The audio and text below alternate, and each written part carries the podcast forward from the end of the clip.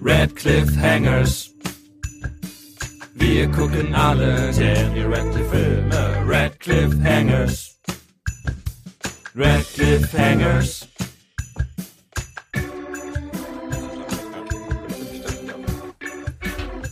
Hallo, ihr, Ba, ba, ba.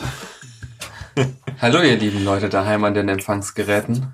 Wir sind Zebra Papagei und ihr hört den Red Cliffhanger Podcast. Red Cliffhanger. Herzlich willkommen. Wir haben es uns zur Aufgabe gemacht, alle Daniel Jacob Radcliffe Filme zu schauen und das nachher zusammen zu besprechen. In Wir- chronologischer Reihenfolge. In chronologischer Reihenfolge. Der erste Film auf unserer Liste war ähm, David Copperfield. Sollten wir vorher einmal auch einzeln unsere Namen sagen? Nein, das Nicht? wird doch im Laufe des Gesprächs Ich bin deutlich. Henny. Der da spricht, ist Epi. Sagen wir jetzt immer unseren Namen vorher. Oder? Ja, das muss man. Welche? Muss man, das ist Das höflich. muss man nicht sagen. Okay. Okay. Dritte Person ist Eiko. Mach, denke, mach das- bitte weiter. Die Leute schauen in die sozialen Netzwerke rein und da sehen die das. Ich glaube, denen ist es egal, wie wir heißen. Ich denke, das ist egal. Dann legen wir los. Wir haben David Copperfield geguckt. Ähm, eine TV-Produktion aus dem Jahre. Handy ist der Experte. 1999 in England, 2000 in Amerika gelaufen. Boah, das habe ich nicht verstanden. Äh, 1999 ist es in der BBC gelaufen und 2000 wurde es in Amerika ausgestrahlt. Es lief Ah, okay. um Weihnachten 1999 und Neujahr 2000 in Amerika, was wichtig ist, weil es in Amerika einen Peabody Award gewonnen hat. Ein was? Äh, einen prestigeträchtigen Preis, der äh, laut ähm, Peabody klingt für mich nach, wenn man zusammen auf Toilette geht. Und wir starten mit einem grandiosen Wortspiel Ein direkt. Ähm, prestigeträchtiger ein, Award. es ist ein Preis und laut eigenen Angaben ist das für Excellence in Programming. Das heißt, das sind Fernsehserien, aber auch Radio und, ähm, und Talkshows, alle möglichen Sachen werden da ausgezeichnet.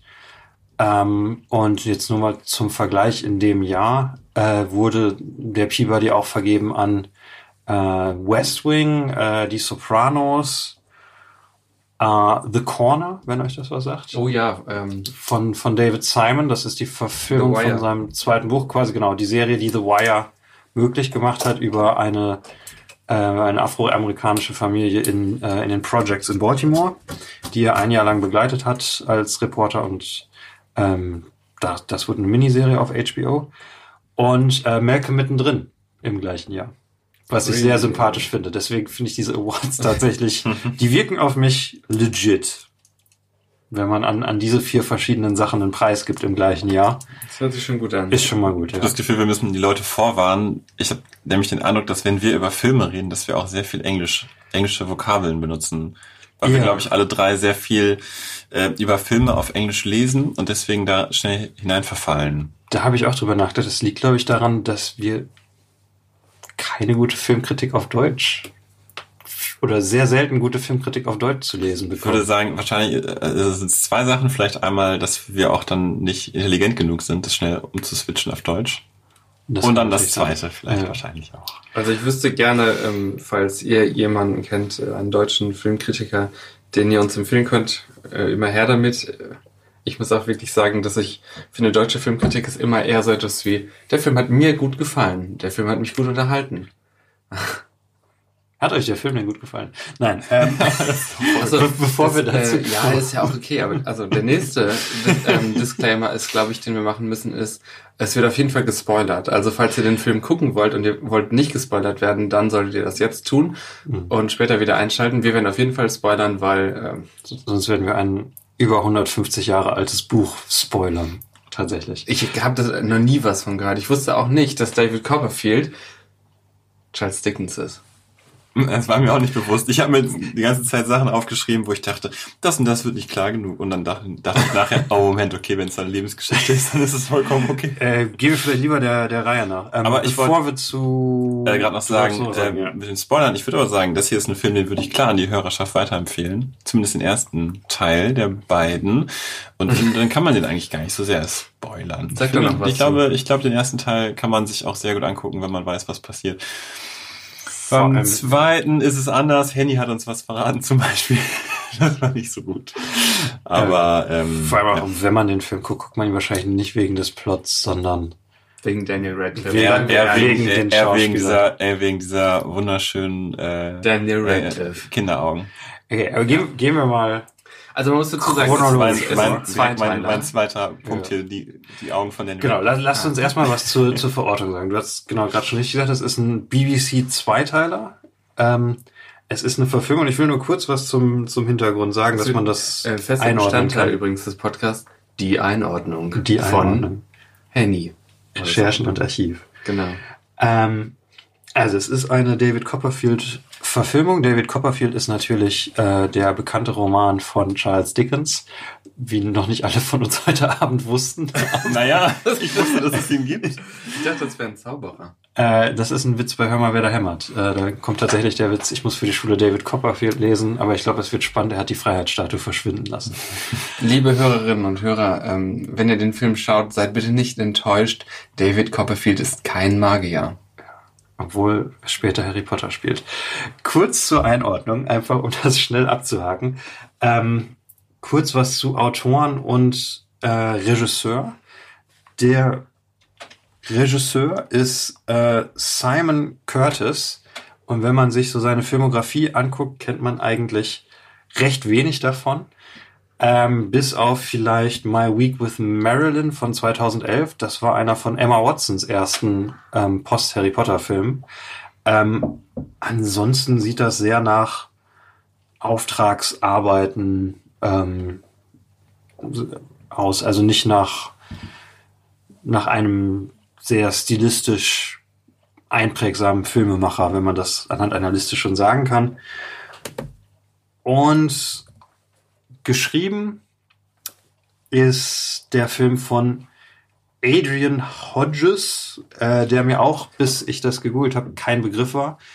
Ähm, der aber tatsächlich, ja, wenn man sich seine Filmografie anguckt, kommen da auch tausend Sachen, die wir beide, äh, die, die wir alle noch nicht so viel von gehört haben. Aber dann kommt auch My Week with Marilyn und Okay. was bei ihm vielleicht noch interessant ist oder was man vielleicht schon mal was von gehört hat, ist My Week with, äh, Quatsch, äh, ist Primeval, Oh, Diese- The Lost World. die Äh, britische Serie. ja. Gesehen. Das sind alles so billige ähm, Fernsehserien, ne? bei The Lost World kann aber sein, dass du auch eine andere Verfilmung gesehen hast, weil The Lost World ist ja ein Roman von Arthur Conan Doyle ähm, über Wissenschaftler, die die Dinosaurier auf einer Auf so einem Plateau. auf so einem Plateau finden. Mit Genau. seiner Frau, die in so knappen Lederklamotten und so Affenmenschen und so.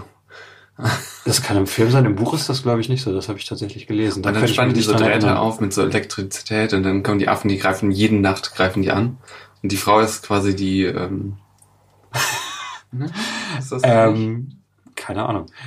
Auf jeden Fall, ähm, jetzt hast du mich völlig aus dem Konzept gebracht damit. Sehr gut. Sorry. Äh, alles gut. Ähm, Prime Evil, The Lost World, also Verfilmung Primavel. Primeval. Also ernsthaft, äh, wie kann man erwarten, dass man, Dass man das Wort so ausspricht. Prime Evil ausgesprochen Das liegt nur daran, weil du früher kein, ähm, ähm, äh, wie heißt das nochmal? Pro 7 geguckt hast. Ich kenne es auch nur, weil ich es mal beim Seppen auf Pro7 gesehen Ja. habe, tatsächlich. Ich auch. Sonst, sonst sagt mir das nichts. Äh, So, was wollte ich zu sowas? Der Egal. Regisseur. Ja, Genau, das, das waren jetzt die beiden Sachen. Ich glaube, viel mehr muss man dazu auch nicht sagen, weil da auch nicht viel mehr bekannt ist. Was vielleicht interessanter wäre, wäre Charles Dickens selber. Da würde ich mal gerade an euch übergeben. Was ist so eure Beziehung zu Charles Dickens? Wie- Ja, das ist gut, dass du fragst. Also ich persönlich war mit Charles Dickens äh, Geisterjagen, tatsächlich. Also ich kenne ihn daher, dass ähm, ich mit Charles Dickens also mehrere Häuser aufgesucht habe und wir haben Geister gesucht, weil Charles Dickens war nämlich ähm, in so einer Society, die irgendwie, was für Geister, keine Ahnung, war halt eine Lebens Nebenmission, habe ich gemacht und Assassin's Creed hat Spaß gemacht, war alles gut. Die mit Karl Marx haben mir besser gefallen. Das ist ungefähr alles, was ich ist das im gleichen Spiel? Ja, ist im gleichen Spiel. ist das das Viktorianische? Ist das Unity? Oder? Nee, Syndicate, das spielt im 19. Jahrhundert halt, ne? Okay. Ich weiß nicht, ob das ganz genau passt. Also Marx müsste ungefähr passen in die Zeit. Ja. Ja, ne? War doch die Zeit. Marx, nein, Marx ist Doch. früher. Nee, Marx war so Marx ist Äh, doch die Vorgabe. Kurz, äh, Marx war so 17, Ende, Ende äh, 18. Jahrhundert, äh, 1850 oder so äh, kam äh, das Kapital raus. Irgendwie so. Tut mir leid. was ich das nicht genau Das sagen kann. ja, stimmt. Ich war gerade im 20. Ich merke Jahrhundert. Nein, du, du hast recht. Mir Äh, mal, natürlich. 1850 ungefähr war Marx große Zeit. 1818 bis 1883. Ah, ja. Tatsächlich. Ja, nein, genau, das passt genau in die Zeit. 1850 ist ja, Ja. auch äh, David Copperfield, der Roman erschienen. Man kann sich auf Assassin's Creed verlassen. Auf jeden Fall.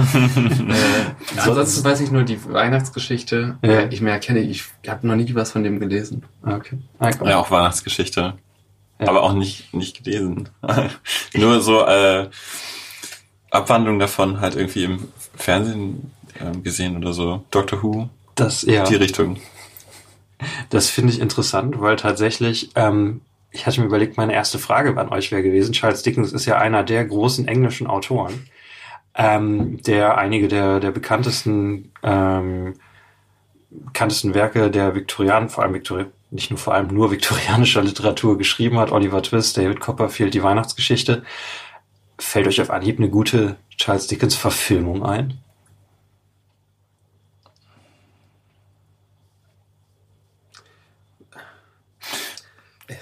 Ich habe, glaube ich, ne? glaub ich, mal einen Roman von Tim Pratchett gelesen, der so richtig Charles Dickens-mäßig war. Dodger, ja. Ja.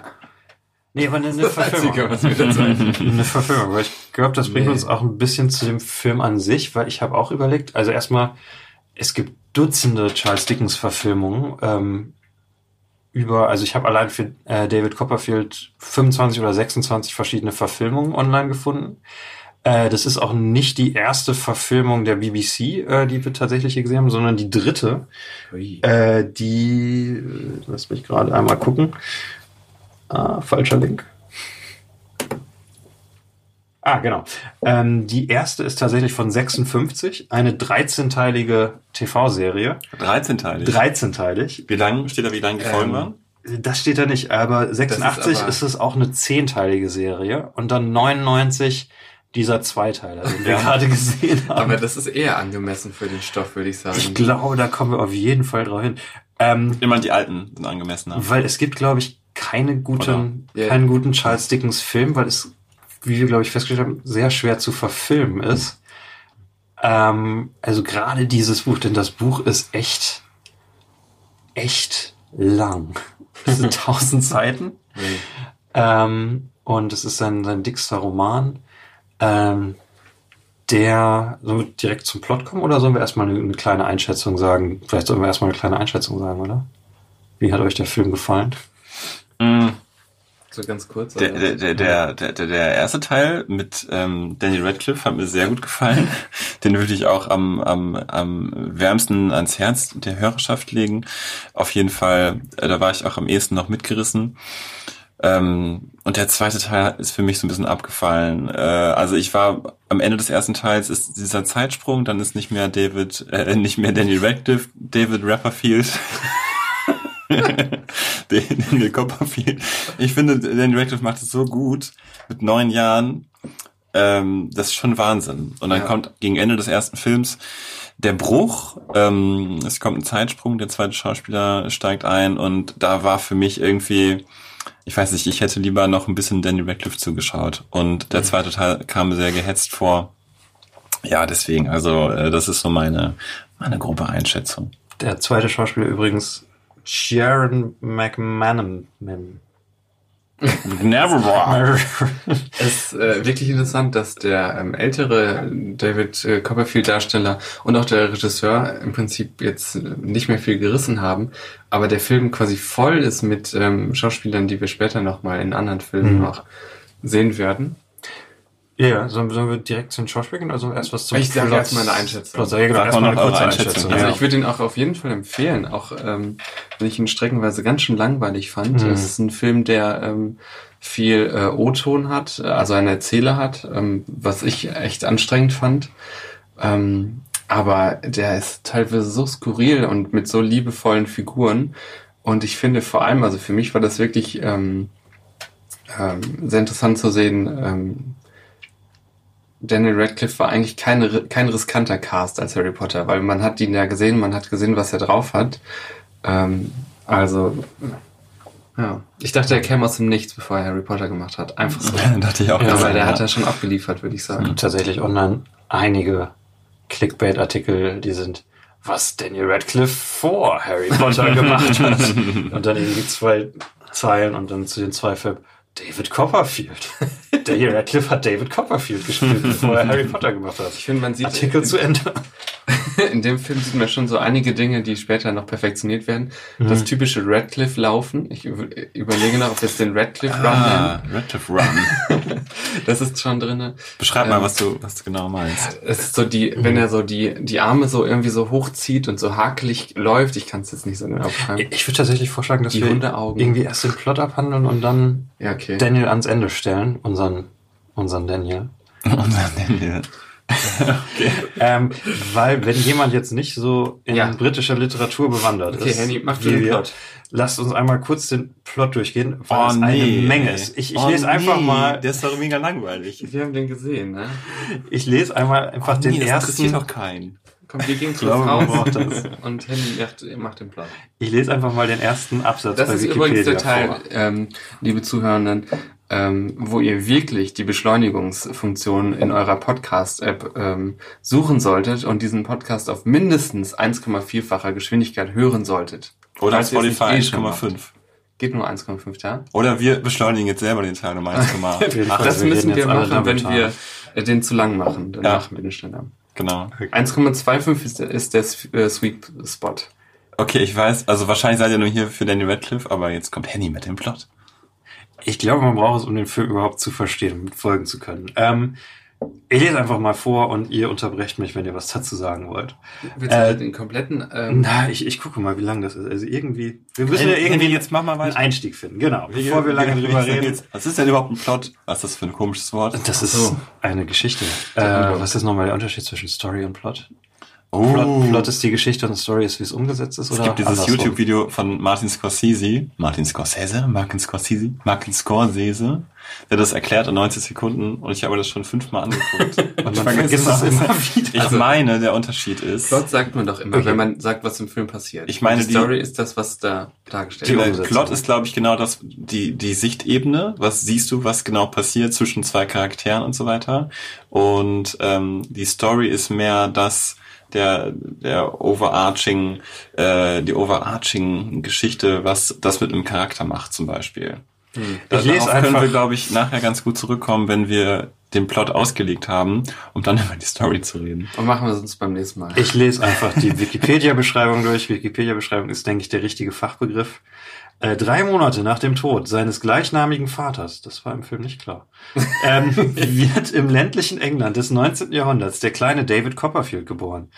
Kurz vor seiner Geburt traf Betsy Trot Trotwood, die Tante seiner jungen Mutter, auf dem familiären Landsitz ein, die Was sich ein? Mädchen wünscht und ihrer hochschwangeren Nichte allerlei Vorschriften macht. Als sich jedoch herausstellt, dass die gewünschte Großnichte ein Großneffe geworden ist, ist Betsy so empört, dass sie im nächsten Moment beleidigt das Anwesen verlässt. Ich glaube erstmal bis dahin, weil das ist die erste Szene des Films und sie ist großartig. Jetzt sprechen wir immer so und sagen dann, Also, okay. ich denke, an der Stelle sollte man erwähnen, dass Maggie Smith Ja, die okay. beste Performance im ganzen Film also, abliefert. die die erste Szene ist einfach schon der Hammer. Also wie sie da reinkommt. Ja. wie heißt nochmal die Haushälterin? Ähm, Peg- Peggotty. Peggotty, ja. Peggotty. Also wenn man, wenn man nur, sagen wir mal, fünf Minuten Zeit hat, um sich irgendeine Szene des Films anzuschauen, würde ich auch sagen, guckt man sich am besten die an. Die und die mit den Eseln. Nicht Ja. Eigentlich, eigentlich müsste man Maggie Smith Supercut aus dem Film machen, Gibt's weil bestimmt, alleine ja. deswegen lohnt sich der Film. Also Mhm. spult einfach zwischendurch vor und guckt euch nur das an. Einziges Also, Problem, muss ich die DVD ja kaufen. Das ist ein so. bisschen. Aber wir verleihen die auch. Auf jeden Fall. Ja.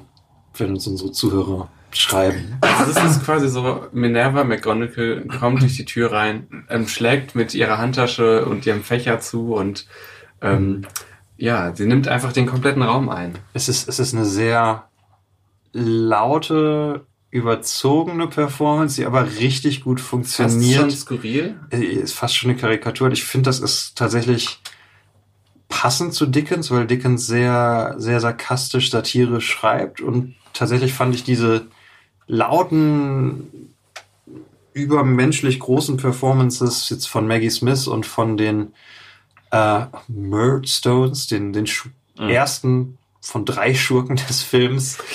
Ähm, das waren tatsächlich meine Lieblingsperformances, weil das ziemlich gut zu dem passt, wie Dickens das geschrieben hat. Okay. Äh, plus es ist einfach sehr unterhaltsam, weil Maggie Smith, die einfach ähm, habt ihr euch die Zitate aufgeschrieben, dass äh, die, die dann ein, der der Haushälterin einen Vortrag hält, that this is not a Christian name. How how could such a woman, such a poor woman get such a, an unchristian name in a church? Oder sowas. Ja, ja, niemals ist jemand in eine Kirche gegangen mit so einem Namen. Oder so.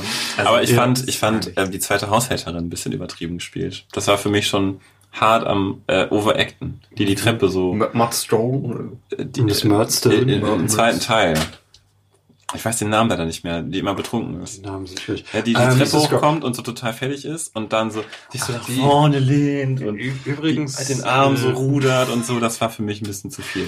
Übrigens in diesem Film schon fünf Schauspieler, die in äh, Harry Potter auftauchen werden. Ja, Äh, Maggie Smith, McGonagall. ähm, also McGon genau, McGonagall in Harry Potter. Ähm, die Frau, die Eiko gerade meinte, äh, spielt in Harry Potter die fette Dame. Ähm, und oh, Madame den Namen ist dabei. Genau, Zoe Wanamaker Ja. ähm, spielt Miss Murdstone. Das ist die Besenfrau, die plötzlich einfach rausgekürzt wird aus den Harry Potter Filmen. ist nicht mehr gebraucht wurde. äh, und ah, wie heißt äh, Umbridge mit, mit schauspielerischem Namen?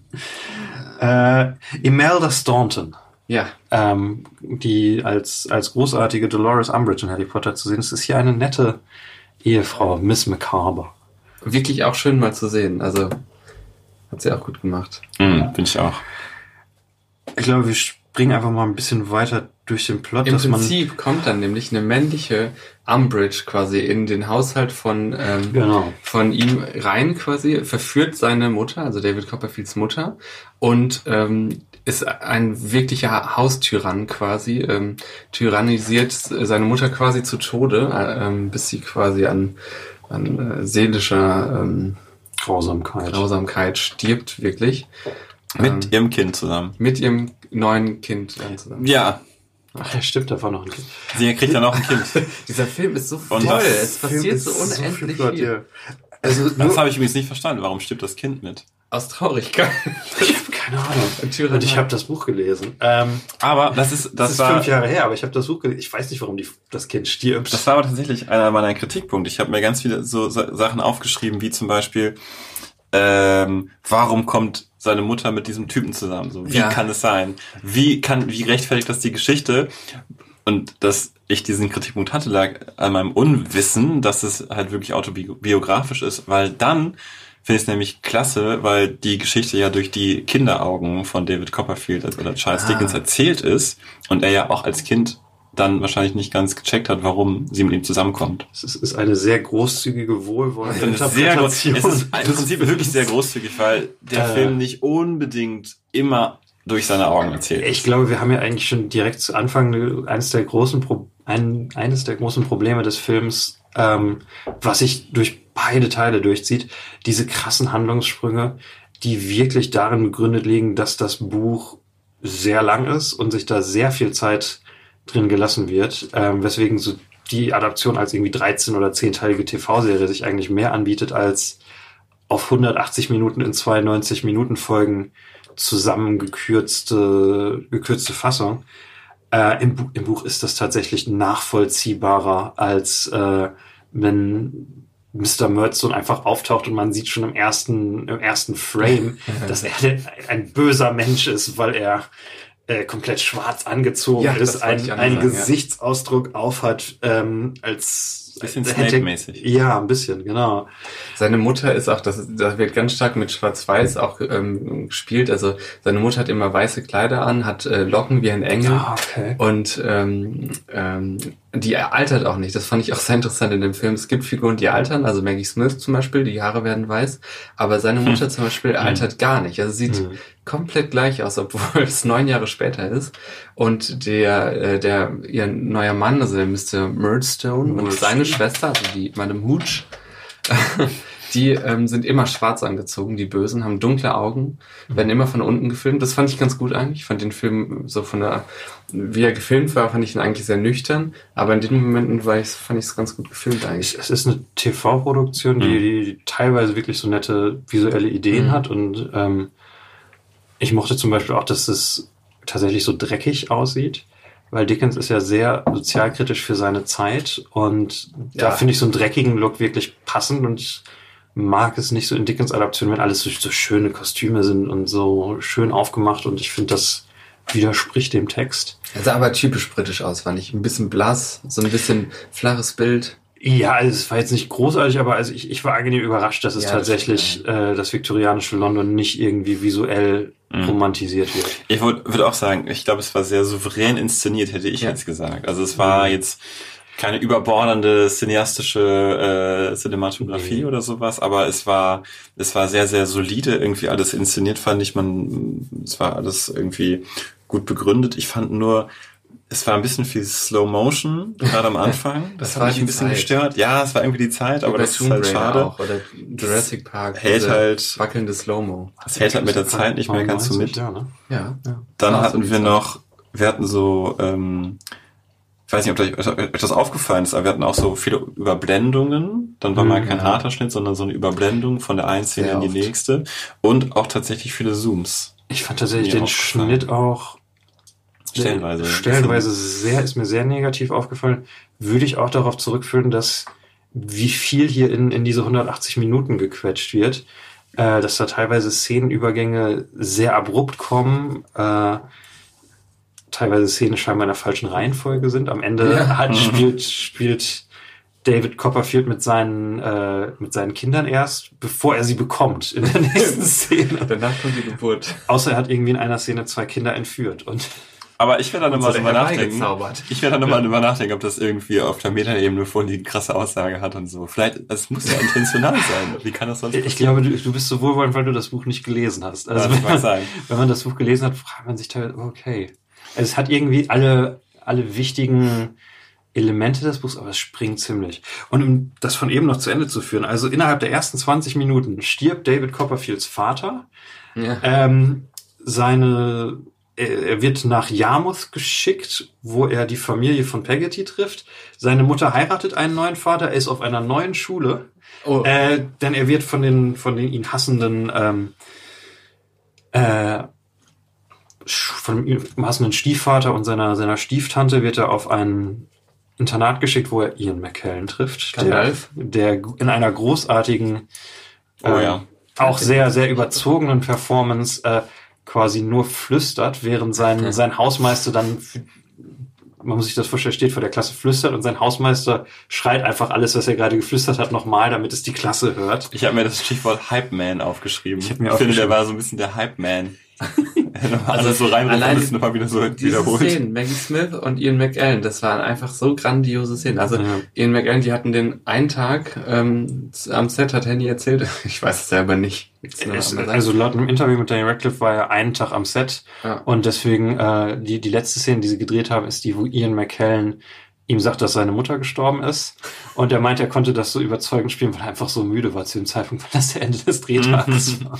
Aber das ist Wahnsinn. Dann, das sagt ja auch viel darüber aus, wie schnell die gearbeitet haben, weil es ja auch viele Szenen sind eigentlich. Es- Drei, glaube ich. Also sind einfach hammergut. Ja, aber Ja. du würdest nicht erwarten, dass es an einem Tag gedreht wird. Nee. Vor allen Dingen, wenn du mit einem mit Kindern drehst, die ja nicht so lange Ja, drehen ja. dürfen an einem Tag. Das stimmt natürlich, ja. Ich habe mir aufgeschrieben, Whispering McKern. Ja, das war schon ziemlich so genial. flüstert. Was er auch, wie er auch seine Zunge irgendwie eingesetzt hat und immer so Ja. den Mund verdreht hat, das war sehr, das war schon wirklich. Und wie er ihn dann, er er fixiert ihn so mit den Augen und redet so und dann merkt man so, wie er langsam einfach so abschweift und so ins Nichts irgendwie rüberblickt und so. Also Mhm. eine unglaublich gute Performance. Und äh, dann kommt die, die beste Line äh, in, in beiden Teilen, wo Ian McKellen Daniel Radcliffe zu sich äh, ins, in sein Büro ruft, ihn erst fragt, äh, how, how was your mother when you left her? Oh, in the well. holidays. She was well. Oh, was she well? Yeah. She's not well anymore. In fact, she's she's very sick. In fact, she's she's become increasingly ill. In fact, she's dead. Und dabei ist das ein Käse oder so. Ja. nee, das ist ein Käsekuchen. Das ist ähm, groß, großartige Szene, großartig gespielt. Ja, dann wird, ähm, ich glaube, wir müssen wirklich das abkürzen, weil es so viel Plot ist. Dann wird Es ist David, so viel Plot. Es ist David wird, Personen. wird in eine, ähm, in eine Schuhcremefabrik äh, geschickt, äh, wo er arbeiten soll, ähm, damit, damit er ein richtiger Mann wird. der wird immer so gesagt, Schuhcreme, der hat doch Etiketten. Ach so. ja, es, es wurde erst im Nachhinein erklärt, dass es eine Schuhcremefabrik ist. Das ist was, Ja. also so viele Zusammenhänge Kleister sind nicht klar. Es kommen erst zwei oder drei Szenen in dieser Fabrik, wo man überhaupt noch nicht weiß, was das ist und was er da macht. Und dann wird irgendwie in so einem beiläufigen Satz im Nachhinein erklärt, ach, das war eine Schuhcremefabrik. Es sah eher aus, als würde der so Keramiktöpfe etikettieren. Ähm, dann, Keramiktöpfe. Also er hat, also er hat Lei- Leim oder so auf so Schilder ge In Assassin's Creed befreit man übrigens auch Kinder aus solchen Fabriken. Habe ich, es viel, ist hab ich ja viel auch, gemacht. Es ist tatsächlich auch sehr, sehr zeitgemäß. Das ist ja was, was, ähm, Ja. also der Film ist sehr autobiografisch und Mhm. Charles Dickens musste selber in, in so einer Fabrik arbeiten, während sein Vater im, im Dead Prison war, also im, im Schuldengefängnis. Dead Prison. Dead Prison. Dad, do you, have to go to the Prison? Okay. Ähm, was, was im Film ähm, nimmt, nimmt diese Rolle ähm, Mr. Macabre, gespielt von Bob Hoskins, bekannt als Super Mario aus dem Super Mario Bros. Film. Bekannt aus, wer kennt ihn denn? ich, ich kannte ihn. Und äh, Who Framed Roger Rabbit. Ähm, bei Klar. dem ähm, David in dieser Zeit wohnt, äh, der dann aber ins Schuldengefängnis muss und da wird ähm, ich finde, dieser Teil kommt zu kurz. Also diese ganze Krit Ja. Sozialkritik an, ähm, an, an diesem Schuldensystem der damaligen Zeit, das wird sehr schnell abgehandelt und das ist eigentlich im Buch so, oder generell bei in, in Dickens ganzen Werk ist das sein ein, eines der durchgehenden Hauptthemen. Ja, das muss man wirklich sagen. Der ganze Film war irgendwie ein Mittelfinger ähm, an die äh, Oberschicht, an die reichen, äh, wohlhabenden Menschen, die äh, deren das, denen das Schicksal der armen Leute völlig egal ist, die die nicht mehr als Menschen betrachten. Ja. Das, was dann halt eben auch Karl Marx beschrieben hat. Halbe Stunde drin und schon zwei Karl Marx Anspielungen. In dem großen Ähm, Kapital. Ja, wobei Dickens nicht so weit gegangen ist. Dickens hat vor allem wirklich das, ähm, das System an sich, also die industrialisierte äh, Gesellschaft und die industrial, äh, industrialisierte kapitalistische Gesellschaft der damaligen Zeit sehr angeprangert und, und natürlich die, die Unmenschlichkeit dieses Systems äh, beschrieben und ähm, aber auch ein eins der wichtigen Themen dabei ist, dass er arme Leute, die Unterschicht als Menschen darstellt, auch Mhm. als positive Menschen, was zu dem damaligen Zeitgeist halt völlig widersprach, weil arme Leute können ja nur schlecht sein. War da so der, der Konsens. Äh, David haut ab, ähm, findet ähm, Maggie Smith wieder, äh, die seine einzige noch lebende Verwandte ist. Ähm, die möchte jemand die Eselszene beschreiben? Also ich muss sagen, für, ich fand die auch witzig, aber für mich kam die richtig krass aus dem Nichts. Absolut aus dem Nichts. Also sie, sie wohnt in Dover, Ja. an, in, einem, in einem großen Haus, so eine Art Villa, kann man sagen, am, am Meer fast schon und um ihr Haus herum ist eine große Rasenfläche. Und Dan Radcliffe geht dann also in das Haus rein und ähm, sie reden und so. Und plötzlich hört man so ein IA im Hintergrund, also so ein, so ein Geräusch von einem Esel. Und ähm, man nimmt es gar nicht erst so richtig wahr, bis sie dann sich umdreht und ruft dann die ihre Haushälterin, wie hieß die nochmal? Ähm, Janet.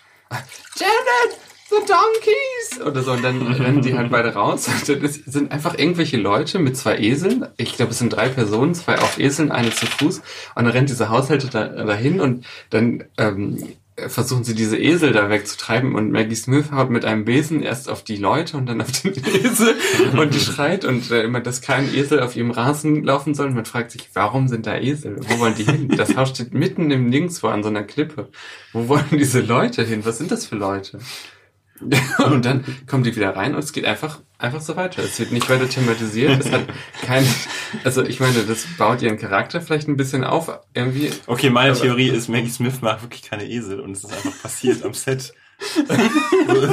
Es war, es war nicht geplant oder so, auf einmal war ein Esel da, die Kamera haben sie draufgehalten und das ist wirklich passiert. Aber das kann ich mir das nicht erklären. Ich, ich kann Nachher mich haben sie nicht, sich gedacht, oh, wir hatten doch schon mal diese Eselszene. Ja. Lass uns jetzt einfach machen, dass die, äh, wie hieß denn nochmal dieser Vater-Typ da? der Bösewicht? Murdstone. Murdstone. Ah, die kommen auch auf Esel. Das passt dann. Das hatten wir schon mal. Das erkennen die Leute wieder. Das ist doch gut. Und die werden auch vertrieben.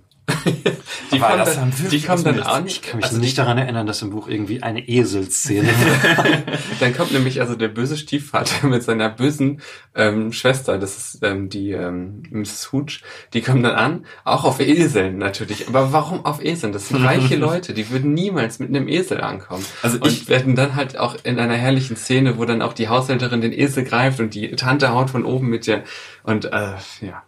Also ich äh, äh, denke schon fast, es ist wahrscheinlich so Resource Filmmaking. Ne, so von wegen, was haben wir? Ah, wir haben hier irgendwie diese Käseplatte. Lass mal die Kamera auf die Käseplatte stellen und dann machen wir eine Kamerafahrt. Und die hatten halt einfach Esel am Set. Dann haben sie gedacht, ah, nutzen. diese Esel. Und die Maggie Smith, die hasst doch. die doch. Die, es, es zieht sich durch den ganzen Film. Also es kommen ungefähr vier Szenen, wo Maggie Smith darüber redet, wie furchtbar Esel sind. als erstes, allererstes sagt sie, no boys on my äh, äh, lawn oder so, ne? No voice on my property. Ja, genau. Ja, herrlich. Was ich übrigens, ne, wisst ihr, ich habe nicht drüber nachgedacht, dass wir jetzt ähm, so viele Filme gucken mit so einem krassen britischen Dialekt, ne? Aber es ist richtig schön. Also sie, sie sagt natürlich auch diese ihren, ihren Hass auf Esel rückt sie natürlich im feinsten Hochenglisch aus. Und Hm. Be gone, Donkey. ähm, großartig. Okay. Äh, Ja. David bleibt bei ihr. Ähm, das Zusammenfassen ist ätzend bei diesem Film. Ich hoffe, keiner der weiteren Filme hat so viel Plot. Ähm, David bleibt bei ihr ähm, und Moment, wie, wo, wo trifft er Agnes? Seine Schwester, Boah. die er später heiratet? Das war, glaub ich, auch Hashtag, der Punkt, wo äh, ich den Faden verloren habe. Sister-in-law. Sister-in-law. Was ist ähm, dein Love? Sister-in-law. Ähm, Sister-in-law. Siblings in Love. Sibling Love. Verbotene Liebe. Irgendwie Ähm. muss er dann in seine Stadt und Äh, genau, nein, sie, sie schickt ihn dann weiter in die, ihr? genau, es ist ihr Anwalt. Das wird im Film nicht so klar. ja. Ähm, viele Verbindungen werden im Film wirklich nicht klar, die die Mhm. Leute untereinander haben. Äh, das ist mir auch erst im zweiten Teil klar geworden, dass das ihr Anwalt ist. Und sie schickt ihn dahin zur, zur Ausbildung, wo er einmal diesen Anwalt trifft, Und dann äh, dessen Tochter Agnes, die später am Ende seine Frau wird. eine Äh, seiner Frauen. nachdem er ja David und auch autobiografisch. Äh, man, man, deswegen ist auch die seine erste Frau ähm, so dumm und nervig, weil sich das auf seine erste große Liebe bezieht, äh, mit der er nicht zusammengekommen ist, weil ihr Vater sie nicht, äh, ihn nicht haben wollte, weil er mittellos war. Also Charles Dickens. Moment, also Charles Dickens ist mit der Frau nicht zusammengekommen und aus Rache hat er sie in sein Buch geschrieben und sie dumm gemacht. Ja, Mhm. Das macht ihn mir jetzt irgendwie gravierend unsympathisch. muss ein ich bisschen. sagen. Ne? es war eine andere Zeit. Ja, das kannst du ja immer sagen. Es war wirklich eine andere Zeit. Der hat dann auch zu ihr gesagt, eines Tages werde ich mich rächen. Werde die Herzen aller Mädchen brechen. Hattet Ja, ihr aber auch das. Gefühl, dass die Dora irgendwie sehr, sehr plötzlich sehr dumm war? Ja. Dumm dargestellt wurde? Dora nur zum Kontext ist dann die Ja. Genau, Dora Oh, ist diese dann nämlich ganzen genau die erste Beziehungen. Frau. Ja, das ist die Tochter von Ja, ja Davids. Davids erstem Boss, äh, wo er als Anwalt arbeitet. War euch klar, dass er als Anwalt arbeitet? Oder dass er am, am Gericht nee. arbeitet? Oder ist es ein... Nee, aber diese, diese Dora, die, die äh, lernt er kennen und man, man denkt so, uh, ah ja, die beiden, ne? So, und dann äh, kommen die zusammen und auf einmal ist sie dumm. Das hat mich sehr gestört. Aber zu der Sache, da er wohnt dann ja bei diesem ähm, Menschen oben in diesem Raum. Und äh, auf einmal ist davon die Rede, dass sein großer Lebenstraum ist, Schriftsteller zu werden. Ja, Und ich finde, das ist auch vorher überhaupt nicht aufgekommen. Das ist auch nicht. Das Es ist ist auch ein nicht. paar Mal, also er wird nämlich als Kind gibt's auch so eine Harry Potter Szene, wo er in seinem Zimmer eingesperrt Stimmt. wird. Und da liest, hat er das einzige, was ihm Glück bringt, sind die Bücher Aber das ist aber das Vaters. einzige Mal, ne? Genau. Das hätten sie Und- noch mal und vielleicht dann, machen Nee, sollen. und dann, pass auf. Nochmal Und dann ist er in dieser Schuhcremefabrik. Ähm, und da wird nochmal im O-Ton, also es ist ganz schrecklich in diesem O-Ton. Oh, und dann war ich in dieser Schuhcremefabrik und dachte, mein Traum, Schriftsteller zu werden, würde niemals erfüllt werden. Stimmt. Das wird dann nochmal gesagt. Die Sache ist auch die, die Szenenübergänge sind... also es ist Ah, ja, ja, es ist die ganze. Zeit- Wird- es wird nur also erzählt. es wird, wird vieles nicht Ja, dramatisiert okay. und also die, dieses Voice-Over ist wahrscheinlich auch einfach um um alles irgendwie zusammenzupacken. Ja. Das ist Ja. ja, bei Adaptionen oft so, ein, so eine Lass Krücke, um Ja, ich Um würde richtig Handlung gerne ganz am. Ende über das Voice-Over reden. Ja. ja. Ganz am Ende, weil. Okay, ja. dann lass uns schnell irgendwie diese ganzen Beziehungen nochmal irgendwie aufklären. Also er hat's. Aber brauchen wir das? Wir, Müssen wir das gehen einmal schnell durch. Er hat seine erste ja. Frau, die ist doof, äh, die stirbt dann auch am Ende, dann kann er seine Schwester heiraten. Was passiert Äh, eigentlich? Es, pass es passiert so wichtig. Also wir müssen zwei Subplots noch ansprechen. Der, Film hat Dutzende Plots, weil das Buch halt wirklich Dutzende Plots hat und ähm, ursprünglich auch als Fortsetzungsgeschichte erschienen ist. Äh, aber ah, ja. Äh, also ich- wir müssen Uriah Heep und Steer Force müssen wir, glaube ich, einmal erklären, was das ist. Und dann haben wir, glaube ich, auch den Plot abgehandelt. In Rekordzeit. Ähm, möchte einer von euch eins davon übernehmen? Hat euch einer dieser beiden? Das sind ja tatsächlich zwei sehr große literarische britische Schurkenfiguren. Also ich dachte ist immer, das so dass, rübergekommen für euch? Uriah Heep ähm, Nee. eine Metalband ist. Müsste danach benannt sein tatsächlich. Ja, weil, muss ja, ne? Weil die Romanfigur doch deutlich beeindruckender ist als die Filmfigur. Also man muss sagen, Uriah Heep ist halt ein Rothaariger. Das ist der einzige Rothaarige, den man da sieht. Und das ist echt so herrlich, weil er sieht halt aus wie Nosferatu mit roten Haaren. Und er schleicht dann halt da immer so durch die Räume und redet ganz langsam. Und ein bisschen sieht er aus wie der eine Sänger von den Prinzen. Ja, definitiv.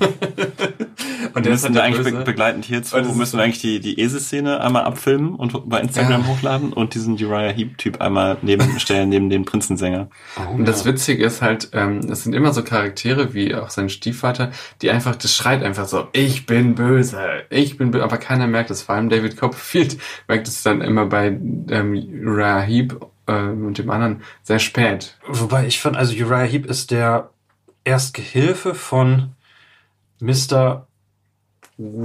Wickharbor? Nein, Wickfield, Mr. Wickfield. Ähm, äh, Mickharbor und Wickfield, da bin ich auch selbst beim Buch durcheinander gekommen. Ähm, welcher der Anwalt von Davids Tante war. ähm, und er, er soll, er ist quasi die große Schurkenfigur im Roman, aber im Film wird es nicht wirklich dramatisiert. Er redet halt immer, wenn er mit David redet, geht in einer leicht bedrohlichen Stimme, so dass alles, was er sagt, irgendwie wie eine Drohung klingt. Ähm, aber er macht nie was Böses, also zumindest nicht, nicht on camera. Er streichelt das Pferd auf eine sehr böse Art. Und äh, das ist vor allem im zweiten, deswegen ist der zweite Teil auch so langweilig, weil dieser, dieser Hauptkonflikt überhaupt nicht nachvollziehbar ist. Und äh, ich glaube, als, als David Copperfield-Adaption hat man versagt, wenn man, äh, wenn man Uriah Heep nicht vernünftig hinkriegt. Also Ja. äh, wie, wie war er für euch, als ihr die diese Figur überhaupt nicht kennt? Kam er für euch überhaupt als Schurke oder als bedrohlich rüber? Ich habe immer darauf gewartet, dass da jetzt mal, also, dass da was passiert. Ja, ich fand es ganz interessant. Ich finde, der Film hat sehr deutlich gemacht durch diverse äh, Stilmittel. So, das ist jetzt eine wichtige Figur und mit dem ist irgendwie was und so, aber äh, er ist nie den Schritt weitergegangen. Ja. Ja, und dann war auf einmal was krasses und es wurde nicht gezeigt. Es wurde nur im Nachhinein irgendwie aufgearbeitet. Stimmt, ganz am Ende kommt eine große Auflösungsszene, wo alle Leute Uriah Heep konfrontieren, die aus dem Nichts kommt. Ja. wo auf einmal klar wird, wie er äh, das Geld von Davids Ja. Tante äh, geklaut hat, was irgendwie noch da ist.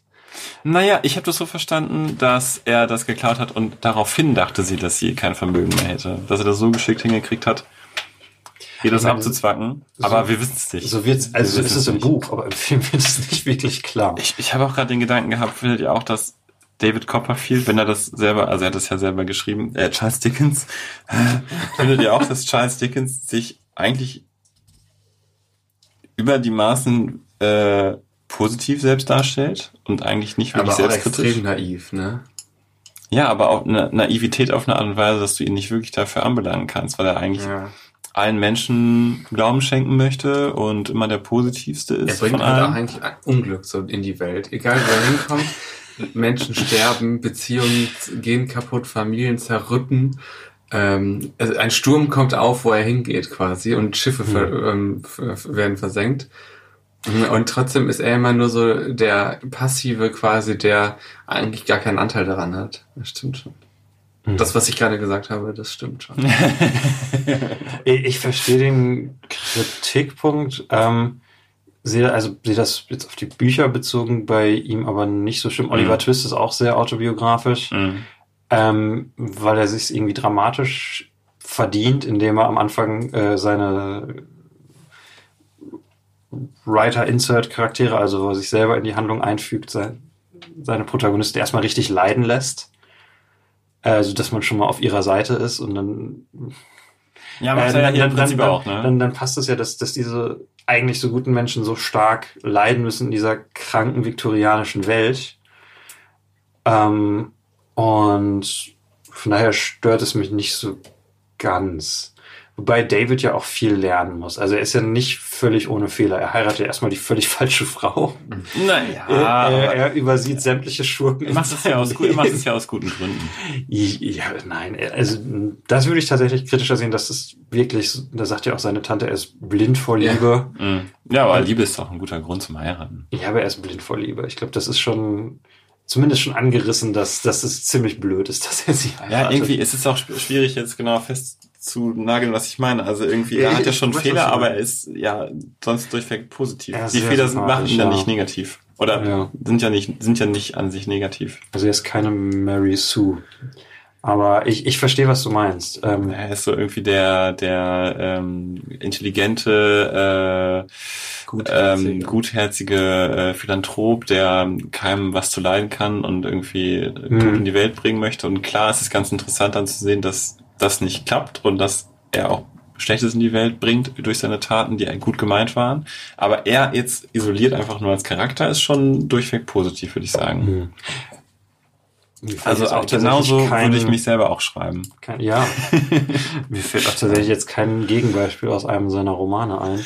Ähm, wobei ich einfügen würde, dass bei, bei Dickens Geschichten eigentlich die Protagonisten die uninteressantesten Figuren sind und die ganzen äh, Hauptprotagonist, die, meinst die, du? ja, die, die, Sonst wäre es echt ein bisschen traurig. die ganzen Die ganzen Protagonisten kannst du vergessen. Kannst du Ja, schon ein bisschen. Also es ist quasi so das Mittel, damit sie diese ganzen interessanten Nebenfiguren treffen, wie Uriah Heep oder wie Maggie Smith mit ihrem Donkey-Fetisch. Ähm, Also man muss auch dazu sagen, sie lebt mit so einem anderen Typen zusammen, ne? genau, Mr. Dick. Mr. Dick. Ja. Und das ist halt irgendwie auch so ein herrlicher Charakter, der scheint so ein bisschen, ähm, Ist es impliziert, dass er Geistes, dass er eine Geisteskrankheit hat? ist aber Ähm, der gutherzigste Typ überhaupt, Genau. schreibt seit zehn Jahren an seinen Memoiren und ähm, redet irgendwie wirres Zeug, weiß aber in den richtigen Momenten eigentlich immer, was zu tun ist. ja. Daniel Radcliffe aufzunehmen zum Beispiel, äh, Mhm. ihn zu waschen, ihm einen neuen Anzug nähen zu lassen und solche Dinge. ja. Das sind wirklich, das stimmt, das sind wirklich so ähm, tolle, interessante Figuren, die so ganz nebenbei auftauchen. Ähm, aber ich würde auch sagen, dass die Verfilmung diesen Figuren eigentlich zu viel Raum gibt irgendwie. Also Mhm. dadurch platzt der Film irgendwie aus allen Nähten. Der Filmplatz, wir haben ja noch nicht mehr über Steelforce gesprochen. Also ich glaube, Uriah Heep haben wir abgehakt und was man noch einmal erwähnen müsste, wäre Steerforth. Ähm, wie, wie hat der auf euch gewirkt oder wie wollt ihr es in euren Worten kurz zusammenfassen? Ich fand ihn jetzt nicht so interessant. Also Ja, in, in der in der äh, Schulsache war er halt ähm, ja der der der nette, der der irgendwie Daniel Radcliffe unter seine Fittiche genommen hat und ihm ähm, Status so ein bisschen oder was heißt Status also ein bisschen Anerkennung gebracht hat und ihn da so ein bisschen aus dem aus dem Schmollen rausgezogen hat und dann halt nach diesem Zeitsprung kommt halt ein richtig heftiger Bruch, den man, wie ich finde, auch gar nicht nachvollziehen kann. Und auf einmal ist er ein sehr verquerer äh, Typ, ähm, dem man nicht über den Weg trauen würde. Ein Sadist, ne? Hm? Ein Sadist auch. Ja, auf jeden Fall. Also, Genau. weiß ja nicht, ähm, wenn das so eine große literarische Figur ist, dann tut's mir irgendwie leid, dass ich das. Aber ich finde, in dem Film war er nicht so gut dargestellt. Ich fand ihn, also es, es reißt an, dass ihn so interessant macht. Also sein Charakter im Buch. Ähm, das könnte jetzt auch der im Buch-Podcast. Im Buch ist es anders, der Podcast. Das, uns Ähm, auf äh, Harry Potter schon, ne? Also er ist, er ist so ein Mhm. reicher ähm, Junge aus reichem Haus, der, der ziemlich verzogen ist und sadistische Tendenzen hat, der aber sehr charmant ist und so David zu Schulzeiten auf seine, seine Seite zieht. Beiden treffen sich später im Leben wieder und er ähm, reist mit David zu der Familie von Davids Haushälterin Peggotty, ähm, wo es die kleine Emily gibt, ähm, die, äh, die zu dem Zeitpunkt dann schon groß geworden ist und äh, oh, die ist auch rothaarig übrigens und die ist gut. Stimmt. So, deine These ist widerlegt. ähm, die einem anderen versprochen ist und die dann von Steerforce äh, verführt wird. Und die beiden brennen dann durch und Steerforce lässt sie dann aber fallen und damit ist sie dann eine, eine Fallen Woman, eine gefallene Frau, weil sie Sex vor der Ehe hatte. Ähm, wo ich finde, bei so einer modernen Inter äh, Adaption kann man das nicht expliziter machen. also, Ja, wahrscheinlich muss, muss aus man das vor dem Original oder so. ja, aber ich meine, wenn man tatsächlich so einen Roman modern verfilmt, kann man dann nicht diese Sachen, die damals nur Subtext waren, nur als Subtext fungiert haben, expliziter machen für modernes, für ein modernes Publikum?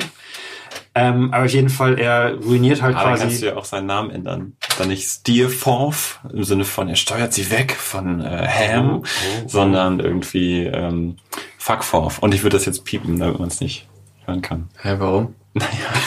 naja, wenn du schon äh, das äh, in die Moderne adaptierst und dann irgendwie sagst, du machst es ein bisschen expliziter, kannst du ja auch seinen Namen expliziter machen, weil es eine. Anspielung ist. Fuck. Ich wollte es erst alleine sagen. Ähm, Oder was? es kommt dieses Jahr eine. Wir einen- können das ankreuzen übrigens. Das Ich mach, ich schneide zu unserem Lachen von gerade, ich mach das, was ich gesagt habe, piep das weg und dann lachen wir. Das ist gut. Das ist es total gut. Ja. Ähm, wo, wo du gerade so Fuck und Shit gesagt hast. Ich? Ähm, das heißt, äh, es kommt dachte, dieses Jahr eine, eine äh, Shit, Piss. kurze- das kurze. Ab. Deutschland Marx? Kann. Es ist, es ist total der gute Übergang zu dem Punkt, den ich jetzt gerade mache. Oh, wir sollten auch unbedingt noch über Danny Radcliffe reden. Ja, sollten wir auf jeden Fall. wir sind gleich mit dem Plot durch. ähm, äh, ich, ich glaube, man, man 50 erkennt das Problem bei diesem Film, dass das einfach, es sind zu viele Charaktere, die aus einem tausendseitigen Buch irgendwie auf 180 Minuten zusammengekürzt wurden. Und allein das zusammenzufassen ist schon. Hm. Ich bin jetzt mal richtig gemein. Ich habe das Buch ja nicht gelesen. Ich bin jetzt Ja. mal richtig gemein und denke mir so, vielleicht ist das Buch einfach nur so berühmt geworden und bekannt, weil die ersten Leute, die das gelesen haben, die haben angefangen und, und haben nicht hinterhergekommen. So. Und dann wurden die von Freunden gefragt, ey, du liest doch gerade dieses Buch, wie ist denn das so? Und die so, super.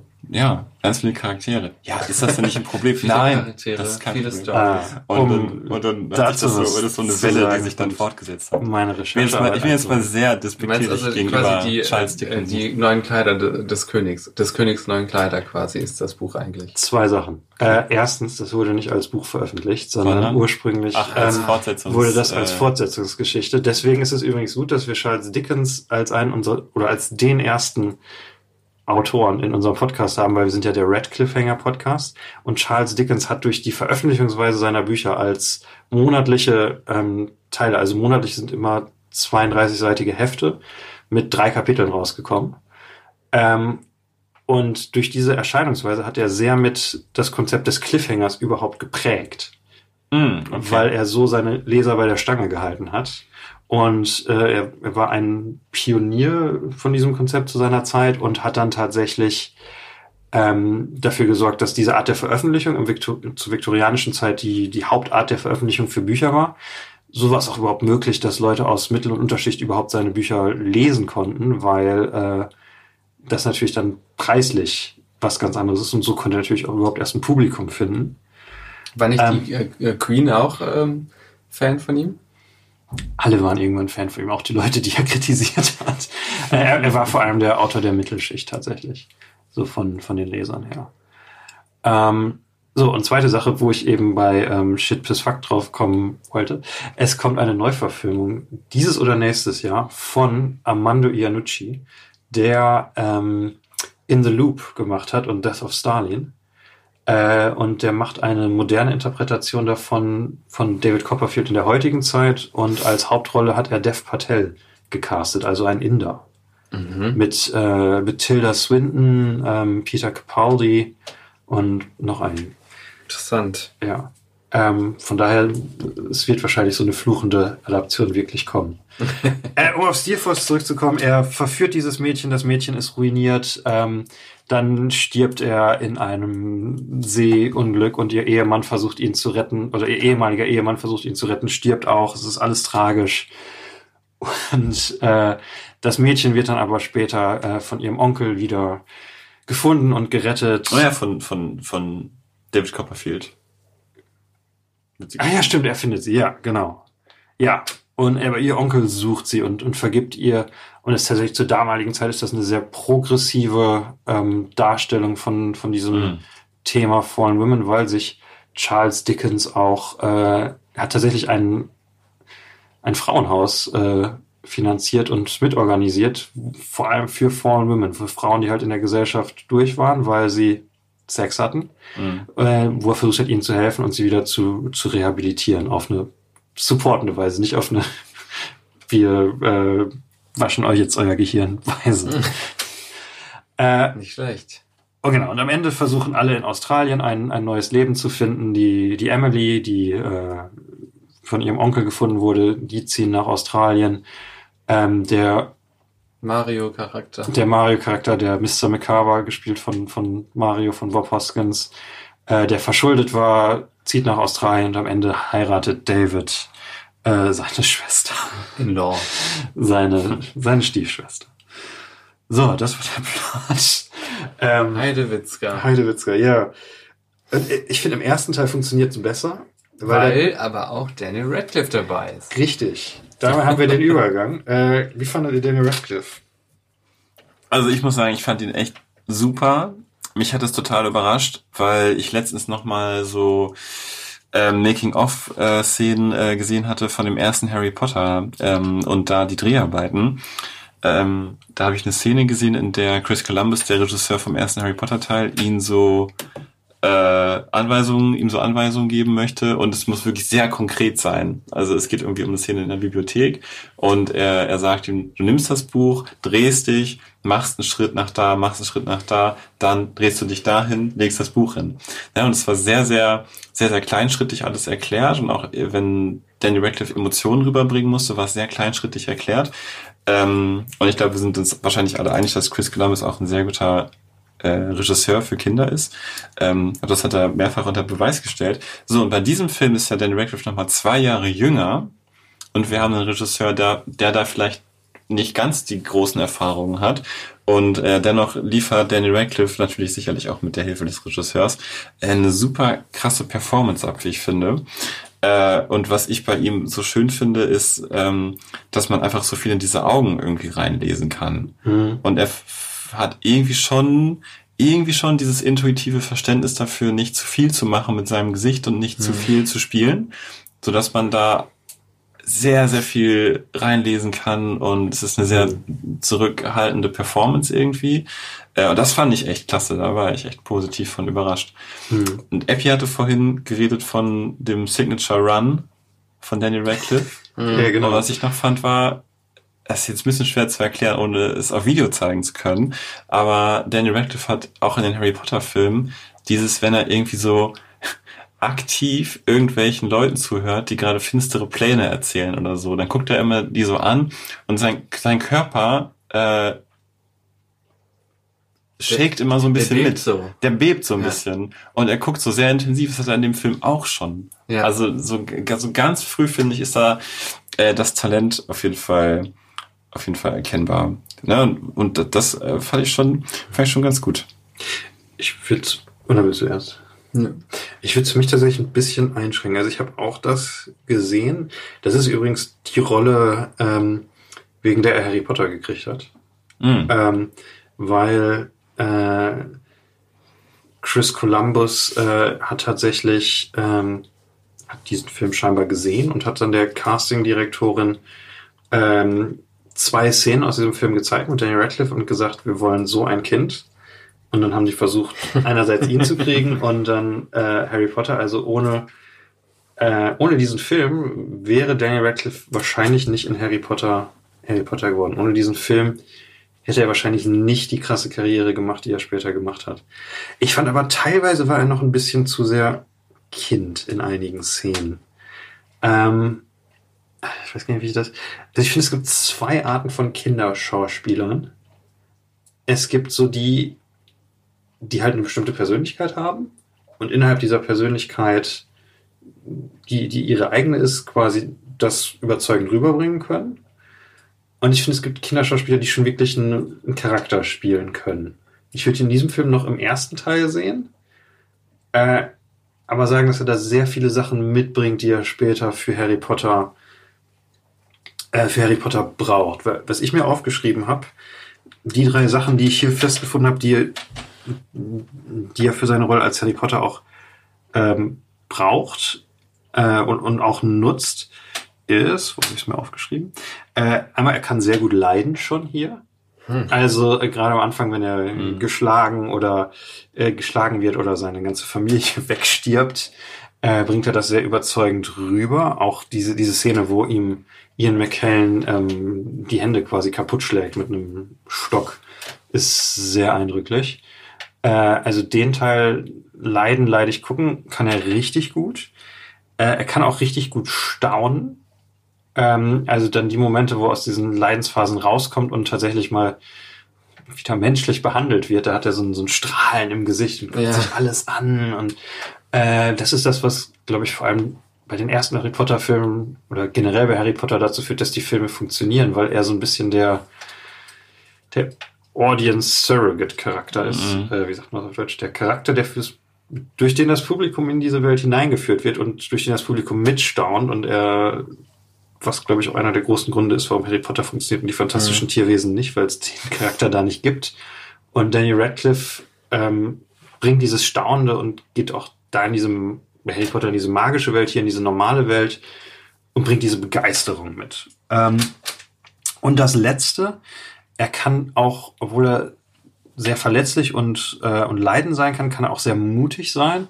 Da gibt es ein schönes äh, Zitat von der Castingdirektorin, warum sie sich tatsächlich für Daniel Radcliffe entschieden hatten, weil am Ende des Castingprozesses für Harry Potter war die Wahl zwischen ihm und einem anderen Kind. Und die Frau sagt, uh, they both had the, um, the vulnerability, but Daniel also had the balls. und ich finde, das sieht man hier auch schon. Ähm, und das, das scheint auf jeden Fall schon durch, auch wenn es einige Szenen gab, wo ich wirklich gemerkt habe, okay, hier sehe ich jetzt mehr Daniel Radcliffe als David Copperfield. Was vielleicht aber auch an, an der Regie liegen kann. Ah, für mich war es einfach. Ich meine, man, man muss eine, bedenken, eine, eine, es war, für, für mich war es eine, eine Synthese, deswegen äh, Daniel Rapperfield. Daniel Radcliffe. Er ist zehn Jahre alt zu diesem Zeitpunkt. Ja. Du hast noch nichts zu Daniel gesagt. Ihr habt schon alles gesagt eigentlich. Ich finde auch, also man sieht viel, was man später noch ähm, in great detail ähm, sieht. Man sieht, das ist da schon irgendwie angelegt.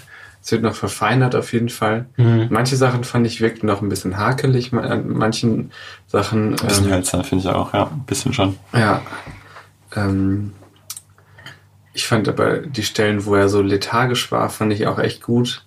Ähm, das erinnert, äh, also in den Harry Potter Filmen ist zum Beispiel die Szene, wo er da bei Umbridge im, auch im äh, Büro sitzt und sich da die Hand einkratzt. Da fand ich das immer ein bisschen überzogen, irgendwie, wie er das macht, dass er da so sitzt und immer so ah, ah, macht. Aber in dem, weiß ich nicht, in dieser Fabrik da ist er und irgendwie er wirkt einfach so trostlos und irgendwie von, von allem Glück verloren, äh, verlassen. Das macht er echt, macht er echt klasse. Und auch tatsächlich besser als der Schauspieler im zweiten Teil. Also Ja. beim, äh, beim Zeitsprung dachte ich noch so, ah, okay, der Typ scheint jetzt ein bisschen besser schauspielern zu können, weil er etwas älter ist. Aber als wir den zweiten Teil gesehen haben, habe ich echt gemerkt, wie sehr ich Daniel vermisse. Weil er Also, den, ja. äh, hat nicht diese, Daniel hat tatsächlich auch mit zehn Jahren schon diese Persönlichkeit, dass man ihm gerne zuschaut. Mhm. Und der ältere Daniel ist, äh, der ältere David Copperfield ist deutlich langweiliger und also der zweite Teil leidet, abgesehen davon, dass da richtig nochmal doppelt so viel Plot wie im ersten Teil zusammengepresst wird. Eins.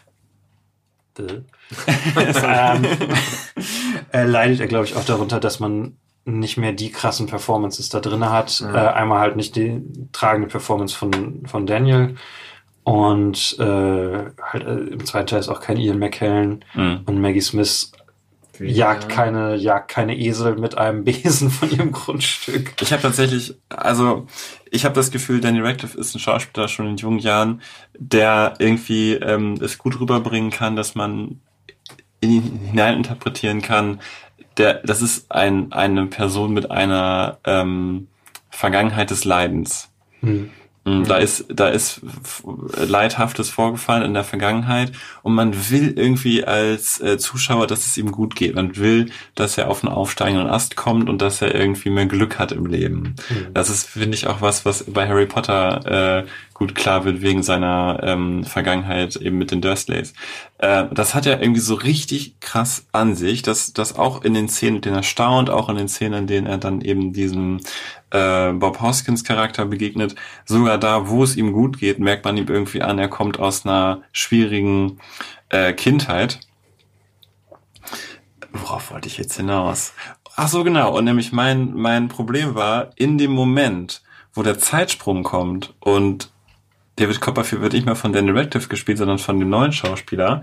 Das ist ein Moment, das switcht das ja, gleiche, gleiche Szene im Prinzip und dann Zeitsprung. Er sitzt mit dieser anderen am Klavier und es ist eine Szene, in der er glücklich ist. Mit seiner Stiefschwester. Mhm. Der Stiefschwester. Und vielleicht wäre es äh, irgendwie besser gewesen, wenn es eine Szene gewesen wäre, in der er nochmal keine Ahnung, über seine Kindheit nachgedacht hätte, nochmal in einer etwas melancholischeren Stimmung gewesen wäre. Und wenn dann der Wechsel gewesen wäre zum neuen Schauspieler, weil ich finde, in dem Moment, in dem jetzt der Schauspieler gewechselt hat, ist alles so weggebrochen. Mhm. Von dieser Basis, von dieser leidenden Basis. Weil Danny Radcliffe hat, finde ich, in der, im ersten Teil den Film komplett getragen. Mhm. Und es wurde hauptsächlich getragen, weil, weil diese Basis so stark war, des Leidens. Mhm. Ähm, und es kommt dieser Switch zum neuen Schauspieler und er ist in so einer Stimmung, er ist einfach mega gut drauf. Ja. Und dann ist der erste Film vorbei. Er leidet auch nicht mehr so viel. Also irgendwann genau, später es geht gegen, so verloren. Es geht gegen, so verloren irgendwie. Auch so krasse Sachen. Gegen Ende des zweiten Teils sterben ihm dann alle Leute weg innerhalb von wie es im Film aussieht, wie irgendwie innerhalb von zwei Tagen oder so, ja, wird, wird seine Ehe abgelehnt, äh, zwei Leute sterben. Ähm, ja, und, ich und Emily verliert ihre Ehre. Ja, nee, aber ich finde, es geht dieses, dieses, dieser leidende Background geht irgendwie so ein bisschen verloren. Total, nein, nein du hast absolut recht. Deswegen geht dann, die geht dann so die Präsenz irgendwie auch zurück und äh, ja, deswegen fand ich den ersten Teil sehr viel besser und Daniel Radcliffe schon, schon echt. Puh. Ich finde, man könnte echt ähm, eine Untersuchung eigentlich mal darüber machen, wie in diesen Filmen, also die mit Kindern anfangen quasi und dann zum erwachsenen Schauspieler wechseln, wie dieser Übergang gemacht wird und wie wichtig für den Zuschauer das ist, dass man mitgenommen wird, mhm. dass man nicht verloren geht. Also ich meine zum Beispiel Nymphomaniac, da finde ich das auch immer, dass ich immer das Problem hatte, dass ich die neue nicht als mhm. dieselbe wieder gesehen habe. Und äh, da muss irgendwie ganz schön viel passieren, glaube ich. Paradebeispiel wäre vielleicht sowas wie Moonlight oder, oder Boyhood. Ich musste auch an Boyhood denken und dachte, ja, boah, wie der Film gewesen ne? wäre, wenn sie jetzt sich jetzt Klar, geht natürlich nicht, ne? Geht nicht bei jedem Film, aber wenn sie sich jetzt die Zeit genommen hätten zu sagen, okay, wir starten mit Daniel Radcliffe und enden mit Daniel Radcliffe und warten halt, bis er wirklich auch erwachsen geworden ist. Ja gut, das ist bei einer BBC Literaturverfilmung. Genau, ja, Fernsehverfilmung und so ist drin, es nicht drin. Also die, aber ich glaube wirklich, sie hätten viel mehr ähm, äh, Beachtung dem schenken sollen, wie sie diesen Übergang gestalten. Wobei sie den, ähm, später klauen sie den Boyhood, äh, oder nicht nur Boyhood, aber bei Boyhood ist es krass, äh, wir benutzen Haarschnitte, um die Zeit, das Vergehen von Zeit darzustellen. Mhm. Äh, nutzen am Ende beim, äh, beim zweiten David, aber deutlich schlechter. Ja. Äh, also ich musste lachen, als er mit seiner komischen, also der Junge hatte sowieso ein Rattengesicht. Ähm, er sah halt, halt ein bisschen aus wie Ben the Snatch Cumberbatch. Er sah ein bisschen aus wie Wurmschwanz bei Harry Potter, bin ich ehrlich. Was? Wie ein junger Wurmschwanz. Also eigentlich hätte er ziemlich Meinst du, Benedict Notch? Ähm, ähm, Bene, Bene Clatch, ähm, Colin Firth. Auf jeden Fall. Ich fand, am Ende sollte er aussehen wie Hugh Grant. Am Ende sollte er aussehen wie Charles Dickens, wo dann nochmal noch mal längere Haare und dann yeah. Bart und, aber er ist trotzdem noch jung und man ja, sieht es. Also es ist, ja. es ist nicht. wie Ron Weasley am Ende vom, vom äh, achten Film. Ja, oh, auch vorausschauend. Also nicht nur, so viele Themen ziehen sich durch die Filme. Nicht nur, dass, dass Daniel Radcliffe auch hier ein Waisenkind spielt. Oh ja. Ähm, auch, es kommt auch eine furchtbare Altersmaske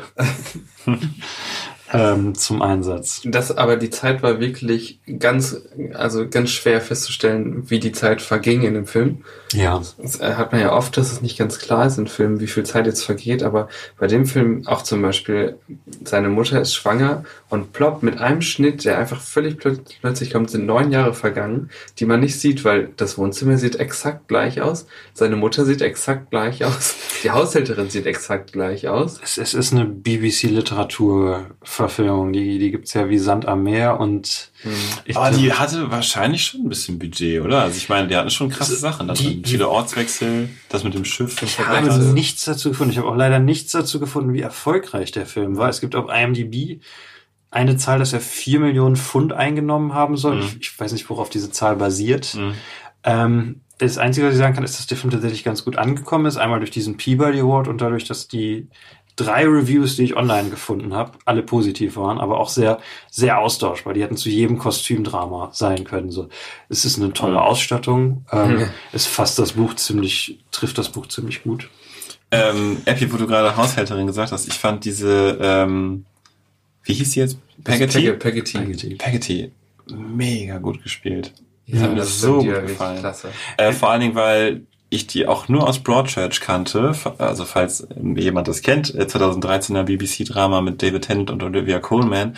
Und da spielt sie eine komplett andere Rolle. Und sie hier jetzt zu sehen, 14 Jahre früher in ähm, dieser Rolle und äh, wahnsinnig gut gespielt. Das hat mir sehr, sehr gut Mhm. gefallen. Also die schauspielerischen Leistungen, Maggie Smith, ähm, die äh, Dame, die Peggotty gespielt hat, äh, unter anderem fand ich wirklich bemerkenswert gut. Ian McKellen, natürlich. Ich, ich glaube, man kann so zusammenfassen. Also Handlungs, es klang jetzt alle sehr negativ, was wir Okay. gesagt haben. Aber man, man kann es, wenn man es guckt, guckt man es für die Performances. Also, das ist, glaube ich, der Hauptgrund, sich das vielleicht anzugucken. Äh, nicht nur wegen Daniel, auch, ne, wie du gerade gesagt hast, Ian McKellen, was man, wie man vielleicht noch erwähnen könnte, Harry Lloyd taucht auf, äh, der bei Game of Thrones in der ersten Staffel äh, den Bruder von Emilia Clarke spielt. Äh, den, den Drachen. Ich, ich, Targaryen. Tar- ja, der, der sie Ja. an, an Aquaman verkauft. Und äh, Mhm. immer quält. Ganz Ähm, kurz noch, ich, äh, erinnert ihr euch an diese Szene, die erste Szene, in der Daniel Radcliffe nach London gefahren wird in dieser Kutsche und er sitzt genau zwischen so zwei Leuten, Ja. die essen und er wird so eingequetscht. Sein Gesicht in der Szene, ne, wie er da so eingequetscht wird und so total starr nach vorne guckt, hat mich total an Swiss Army Man erinnert. Also Schon möglicherweise, vorausschauend, möglicherweise hatte er damals schon äh, Spaß daran, ups, Spaß daran, äh, so Leichen. solche Sachen zu spielen, das äh, so unangenehme Sachen. Könnte ich mir vorstellen. Hm. Was wir, glaube ich, noch sagen müssen, äh, wie er überhaupt an die Rolle gekommen ist, da haben wir noch gar nicht die Zeit für gehabt. Ähm, seine Eltern, sein Vater ist ein Literaturagent, seine Mutter ist eine Casting-Agentin, eine, eine Schauspielagentin. Ähm, Ah, Und, ah, kommt ähm, ich- meistens. Ah kommt fast nie aus dem Nichts. Theorie. äh, nee, es ist tatsächlich keine Theorie. Ich, ich finde es Nee, ganz, ganz interessant, ähm, dass er diese, diese große Rolle doch recht zufällig gekriegt hat und was, Mhm. was quasi seine ganze Schauspielkarriere ähm, gestartet hat. Und das wird sich wahrscheinlich thematisch auch so durchziehen, dass er ein Junge ist, der wirklich Glück hatte, ähm, weil er war nicht besonders gut in der Schule und seine Eltern hatten die Idee, ähm, wir schicken ihn jetzt einfach zu diesem Casting. Das ist dann irgendwas, was, was er, äh, da hat er eine Erfahrung gemacht, auf die er stolz sein kann, die niemand sonst in seiner Klasse hat. Gar nicht mit der Aussicht, der schafft das, sondern einfach, wir, wir machen jetzt mal was Besonderes für ihn. Und ähm, da wird nichts draus werden, aber dann hat er eine Erfahrung, die niemand sonst in seiner Klasse hat. Und dann hat er die Hauptrolle gekriegt. Und dann hat er durch die Hauptrolle die, die größte Filmrolle oder eine der größten Filmrollen dieses Jahrhunderts gekriegt. Also Harry Potter ist ja schon eine sehr, Dieses Jahrzehnts kann man dieses, vielleicht sagen. das Erzählt ist ja schon vorbei, ist seit fast zehn Jahren. Es gibt jetzt, äh, es gibt jetzt Menschen, die Auto fahren dürfen, die das nicht kennen. Ja. Aber wirklich eine der, der ikonischsten Rollen unserer Zeit hat er quasi durch Zufall gekriegt, weil er zufällig äh, zu diesem Casting gekommen ist und dann zufällig hat Chris Columbus das gesehen und hat gedacht, so einen will ich für Harry. Und er, er hat einfach unglaublich Glück gehabt. Aber natürlich dann auch schon äh, früh auch Talent. Ja, das auf jeden Fall, aber dass das überhaupt so gelaufen ist, ist ein großer Zufall. Sehr auf Zufälle, aber da können wir, wenn wir bei Harry Potter 1 sind, nochmal drauf eingehen. Ähm, Finde ich nur, nur interessant, das im Hinterkopf zu behalten. Das ist fast komplett, also auch hätte komplett anders kommen können. Ob ähm, Harry Potter ohne, äh, ohne Daniel Radcliffe funktioniert hätte, ist eine andere Frage, die man vielleicht da in der Folge diskutieren kann. Äh, natürlich nicht. Das Ja. werden wir sehen, wenn Harry Potter nochmal verfilmt wird. Ja, das werden wir sehen. Äh, Mm, es, sobald. wird, es wird nochmal verfilmt es- Ja. So, habt ihr noch irgendwas? Ich habe noch eine Sache. Hau raus. Ähm, das hat leider wenig mit Daniel Radcliffe zu tun, aber das Voice-Over. Oh ja. Äh, weil, äh, also man muss es vielleicht ganz kurz erklären, der Film startet schon mit einem Voice-Over und zwar wird es äh, narriert, wie sagt man das? Moderiert. Erzählt. Narra narrativ. Es wird Erzähl. Narrativ es aufbereitet. wird narrativ aufbereitet durch den alten David Copperfield, der quasi ähm, Von wem wird denn nochmal gesprochen? Der Das ist, müsste der Ältere sein. der ist, ähm, der Der ist ist auch noch noch älter. bekannter. Ähm, ist, ist ein anderer. Also hier stehen nur zwei David Copperfields drinne. Das müsste einer von beiden sein. Nee, das ist ein anderer. ein anderer. Du Ist kannst das ja gerade mal gucken. Tom Wilkinson ist das. Ach, echt? Ja, Den Namen kenne ich irgendwo her. Ähm, Ja. Eternal Sunshine of the Spotless Mind. genau. Ach, okay. Der Doktor. Jedenfalls ähm, sehr früh im Film wird das etabliert, dass man eben von dieser Stimme des alten David Copperfield so ein bisschen erzählt bekommt, ja, ich hatte eine glückliche so und so und ähm, es kam wirklich häufig vor, es war ein häufig eingesetztes Stilmittel und ich habe mich wie so häufig gefragt, war das damit geplant oder haben die den Film gedreht und dann irgendwann gedacht, ah nee, hier die Szene, wo er irgendwie seine Sachen zusammenpackt, ist zu langweilig, packen wir mal ein Voice-Over drüber, um so ein bisschen zu erklären, jetzt geht's nach London und so, weil sie sich vielleicht nicht getraut haben, den Bildern zu vertrauen und ähm, die Das waren Geschichte durch die Bilder erzählen Das zu waren lassen. eigentlich Schnittbilder, wie man das quasi aus der Nachrichtenproduktion kennt. Es wird eigentlich, das, was wir sehen, war eigentlich teilweise völlig egal. Man hätte es einfach, man hätte auch ein schwarzes Bild sehen können. Mhm. Ähm, und hat nicht wirklich was dazu beigetragen, das, was der Erzähler tut, äh, erzählt hat, noch irgendwie anzureichern. Ich glaube, es ist eine Mischung aus beidem. Also bei Adaption ist das ja ein beliebtes Stilmittel, weil man da quasi noch mehr aus dem Buch in den Film packen kann, ohne viel Zeit zu verlieren und schnell Übergänge zu schaffen. Mhm. Und bei so einem vollgestopften Film hat es ja auch teilweise als, als verbindendes Mittel zwischen den Szenen gewirkt. Hm. Ähm, und also ich denke, bei dem Film wurden auch, also die haben sicherlich mehr gedreht, als wir gesehen haben. Mhm, Das denke ich auch. Und das mache ich einerseits fest an dieser letzten Szene, wo es mit den Kindern irgendwie völlig verdreht ist, dass er erst mit Kindern spielt, bevor er sie bekommt. Mhm. Äh, und es gibt im zweiten Teil auch noch so eine sehr kurze Szene, wo ähm, Bob Hoskins äh, quasi gerade ent- ihm erzählt, dass er entdeckt hat, dass Uriah Heep irgendwas Böses gemacht hat, was nicht ganz klar wird. Und äh, die, die Szene dauert irgendwie nur 40 Sekunden, wo er irgendwie sagt, that bastard Uriah Heep. That's Snake! That Snake, krasser Schnitt. Äh, Davids Frau sagt ihm, you have to go to Plymouth, London, Yarmouth. Irgendwohin muss er Irgendwo gehen. hin, ja. Eins von den drei. Ja, also ich, ich glaube, teilweise könnte ich mir auch vorstellen, dass es im Nachhinein ist, weil sie einfach das zusammenschneiden mussten, Mhm. um ihre, ihre 180 Minuten einzuhalten. Teilweise war es aber sicher von Anfang an so geplant, um irgendwie diese 1000 Seiten äh, möglichst zusammenzuquetschen. Ja, man muss sagen, dass ein Voice-Over, dass wir das häufig in Kurzfilmen sehen, vor allem von Anfängern, von Filmanfängern, die nämlich so irgendwie versuchen, alles, was sie da in diesen Film reinstecken wollen, unterzubringen und es niemals zeigen könnten in der Zeit und es deswegen versuchen, mit dem Voice-Over irgendwie den Film zusammenzuhalten und irgendwie diese ganzen Informationen auf einen ähm, einhämmern lassen. Auch sehr häufig bei, bei Studiofilmen, die halt, wo man im Schnitt schon gemerkt hat, der ist kacke. Wir schneiden jetzt auf 90 Minuten zusammen, damit möglichst viele Leute den sehen, weil er kurz ist. Und wir das möglichst oft zeigen können, also möglichst viele Vorstellungen gleich möglichst viel Geld. Und dann, dann sind genau solche Sachen dann irgendwie. Äh, und dann bin ich äh, zu Onkel Bertram gefahren, um ihn zu konfrontieren. Weil ich von Ursula erfahren hatte, dass er mein Pony gedopt hat. Geil, geil. Gab es nicht auch irgendwie so eine Szene, in der das Voice-Over sagt, ja, und dann äh, kam es zu der und der Situation und ich hatte schon im Gespür, dass irgendwas falsch laufen würde und ich habe es dem Schauspieler in dem Moment nicht angesehen, dass er das im Gespür Ja. hat. Nee, überhaupt nicht. Also das war, das war, da meinst du noch so, ah, Foreshadowing, aber irgendwie war es halt Ja. schlecht, weil er das einfach erzählt hat, so, jetzt Ja. passiert was Schlechtes. Oh ja, es kommt irgendwann, irgendwann im Laufe des Films fängt es an, dass er immer schon so doll nach vorne greift und aber alles erzählt, was passieren wird. Und normalerweise kommt er so, und dann passierte das, was mich mein Leben lang beschäftigen sollte. Und er sagte dann, äh, und dann passierte und hat genau, genau das gesagt, was noch passieren wird. Er hat's angerissen, ja. Was ich auch immer, doll. was ich auch immer richtig schade finde bei Voice-Over, äh, sobald das am Anfang des Films kommt, dann weißt du schon, dass der Charakter überlebt. Ich finde es mal richtig interessant, wenn man, wenn die Stimme am Anfang das, das Voice-Over so hallig wäre und du vielleicht denkst so, oh, ist er im Himmel? Und dann, und dann, Handy, am Ende stellt sich heraus, nein, er hat einfach nur irgendwie, er sitzt, ist verrückt geworden und sitzt im Rollstuhl und spricht das durch so ein Mikrofon ein und hat aus Versehen einen Halleffekt angemacht oder irgendwie sowas. Aber, dir gerade einen Film empfehlen tatsächlich. Aber Okay. sag du erst zu Ende. nö, das war's. Das war's schon. Ähm, richtig geiles Voice-Over, einer der besten Einsätze davon. Ähm, Sunset Boulevard von, von Billy Wilder, äh, klassischer Film noir, äh, beginnt damit, dass die Hauptfigur tot in einem Pool äh, liegt äh, und von der Polizei rausgefischt wird und das Voice-Over beginnt mit, das bin ich, ich bin gestorben. Haben wir den nicht zusammen geguckt? Nicht, wir beide nicht.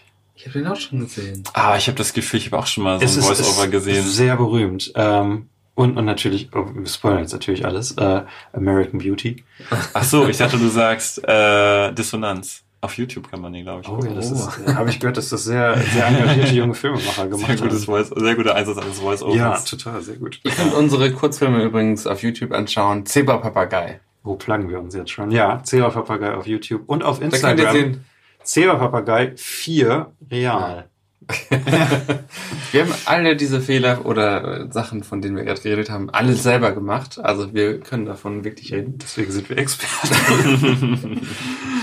Ähm, okay. The Gunman, auch ein sehr guter Film, der mit Voice-Over spielt. Mag Oder wie heißt so, der? Den, den magst du Ah, der ja. Kurzfilm mit dem der Western Mit, Kurzfilm. mit, ähm, mit Ron Swanson. Ähm, Ja. Nick Offerman. Nick Offerman. Richtig, stimmt, ja. Ich Ja. dachte gerade, ja, ja genau, Once Once. Ah, das ist ja gar nicht der Name. Das Und das ist sein Charakter. ja, habt ihr noch irgendwie was? Noch letzte Gedanken. Ähm, Wir sind auch ganz gut in der Zeit eigentlich. Ja, also ich glaube, was ich vielleicht noch erwähnen will, um es irgendwie zusammenzufassen, also Performances gut. Es kommen gute Sachen aus, aus dem Buch mit rüber, also so die besten Dialogzeilen und so, wenn, wenn die Dialoge tatsächlich sehr ansprechend sind, das ist alles aus dem Buch. Äh, viel zu sehr zusammen ge, gepackt und, und zu sehr zusammengestopft. Und ähm, ich meine, den Film würde wahrscheinlich niemand mehr gucken, wenn es nicht David Radcliffes erste Performance wäre. David Radcliffe. David Radcliffe. Fuck. David Radcliffe. Daniel Red, Red, Red Fuck. Ähm, Daniel Radcliffe. Radcliffe. Daniel Red, oder er soll ich was mit solchen Witzen in diesem Film. Auch, auch wenn er später eine furzende Leiche mit einem Kompasspenis äh, spielen wird. In diesem Film ist er noch Davon könnte man noch nichts ahnen. Ist es ein Kompasspenis oder ist es ein Peniskompass? Das ist die Frage. Ja, Ähm, also dem Film fehlt einfach Fokus. Ja. Aber er ist dennoch einfach sehenswert. Also, ja. Ja, Allein für Maggie Smith und Daniel Radcliffe und, Und Ian McKellen. ja. und der ähm, Peggotty. Ich, ich habe auch Schlimmeres erwartet. Also ich dachte, wir Ja. werden uns jetzt in drei Stunden De ähm, David Radcliffe, Charles Dickens Adaption angucken. Charles das, Copperfield. das wird sehr anstrengend, aber ich, ich fand es tatsächlich angenehm schaubar, auch wenn der zweite Teil echt anstrengend war. Ich fand es auch interessant, so ein bisschen die Parallele zu Harry Potter. Er Mhm. wächst eigentlich, eigentlich ganz glücklich auf. Mhm. Äh, dann äh, fällt die Mutter weg. Er kommt zu äh, bösen äh, Ersatzeltern und nur wird er halt dann auf eine noch bösere Schule geschickt, statt halt den erlösenden Brief zu bekommen. Ich hoffe, dass in, in unserem nächsten Film, äh, den wir gleich ankündigen werden, äh, dass er da auch irgendwie ein Waisenkind ist, weil dann zieht sich das schön durch von seinem ersten Film bis 2007, glaube ich, hat er, hätte er dann nur Waisenkinder gespielt. Ähm, ja, ich würde auf jeden Fall abschließend sagen, also ich hatte auch ein bisschen äh, keine Lust, diesen, diesen drei Stunden Film zu gucken. Direkt so ein Brecher am Anfang, drei Stunden lang. Ähm, und ich glaube, wenn ich in der Karriere von äh, Daniel Dickens ne, so heißt er, äh, eine schlechte Performance erwartet hätte, dann wäre es, glaube ich, diese gewesen, beziehungsweise halt einfach eine der frühen. Aber weil ich ihn jetzt schon so gut fand, fand, weil ich ihn jetzt schon so gut fand, weiß ich gar nicht, ob wir noch eine schlechte Performance sehen werden. Das wäre interessant, ne? Also, ich kann mir äh, schon gut vorstellen, dass es ab jetzt einfach, ja, wir Ja. wissen ja, wie gut er bei Harry Potter war. Ja. Ja, nicht perfekt, aber Ich hoffe ja, dass wir nicht so viele schlechte Filme dabei haben, aber ja, den, ja, ja, ja, auf jeden. Fall. Äh, das war auch einer der Gründe, weswegen wir uns aus, ihn ausgesucht haben, ist, seine Filmografie sah nicht so aus, als wäre das eine große Qual, sich da durchzuarbeiten. Ja, also ich bin äh, sehr begeistert. Äh, ich fand, es war ein guter Einstieg. Ja, und ja. ich freue mich auf die, auf die nächste Folge. Ja, und wir hoffen, äh, euch hat es auch viel Spaß gemacht, liebe Leute an den Geräten zu Hause. Genau. Äh, ratet den Podcast, auf welcher Plattform ihr auch immer ihn hört. Und äh, subscribe, das ist das deutsche Wort für abonniert uns. Ich, ja, kann man das? Wir, wir müssen das alles noch ein bisschen ausprobieren. Das Ja, muss Wir müssen das alles, alles noch so ein bisschen einspielen. Das, wie das das wird schon, das wird schon. Ja, Ja. genau, das wird schon irgendwie. Ja, lasst uns, äh, ihr könnt auch ruhig kommentieren, was euch gefallen hat, was euch vielleicht auch weniger gefallen hat. Und dann werden wir. Aber nett, ne? Also bitte. Das ist, das ist unser erster Podcast. Seid nett, Leute, seid Das ist freundlich. tatsächlich nicht der erste. Das ist der erste, den wir durchhalten ähm, und genau, voll. Aber auch ehrlich, seid auch bitte Ins, ehrlich. Instagram Zebrapapagei 4 Real. ja. Ja, und liked Hennys Stories, wo er Filme bewertet. Ich werde nach, nach Likes bezahlt. Jedes Mal übrigens bei deinen Stories denke ich mir immer, aber warum? Und wenn ihr das verstehen wollt, dann folgt uns auf Instagram. Und äh, ganz besonders freuen wir uns, wenn ihr unsere alten Filme guckt und äh, uns dann schreibt, äh, was wir damals für Fehler gemacht haben. Oh ja, bitte. Wir Das wollen ist, hören, äh, wie schlecht die Filme Oder sind. David Ja. Copperfield. Guckt euch David Copperfield an. Ja. Ähm, sagen wir noch schnell, was der nächste Film wird. Der nächste Film wird Der Schneider von Panama mit Pierce Brosnan. Oh, mit Pierce Brosnan? Brosnan? Pierce Echt? Brosnan in der Hauptrolle. Eine, eine John Le, Le Carré, Le Carré, Le Carré. Le Carré, äh, Dujardin. Dujardin. Le Carre, ne? Le Carre. Ähm, Verfilmung mit Pierce Brosnan, Jamie Lee Curtis ähm, oh. und Jeffrey Rush, wenn mich nicht alles täuscht. Also ich bin dabei. Ich, ich bin, bin auch dabei. Ja. Seid ihr auch dabei? jetzt ist aber Schluss. Genau. Oh, stopp, ich drücken jetzt auf die Taste drauf. Drück auf die Taste. Auf die genau? Oder Ja, machen wir das. Machen wir nochmal machen. Stopp, ne? Machen wir erstmal.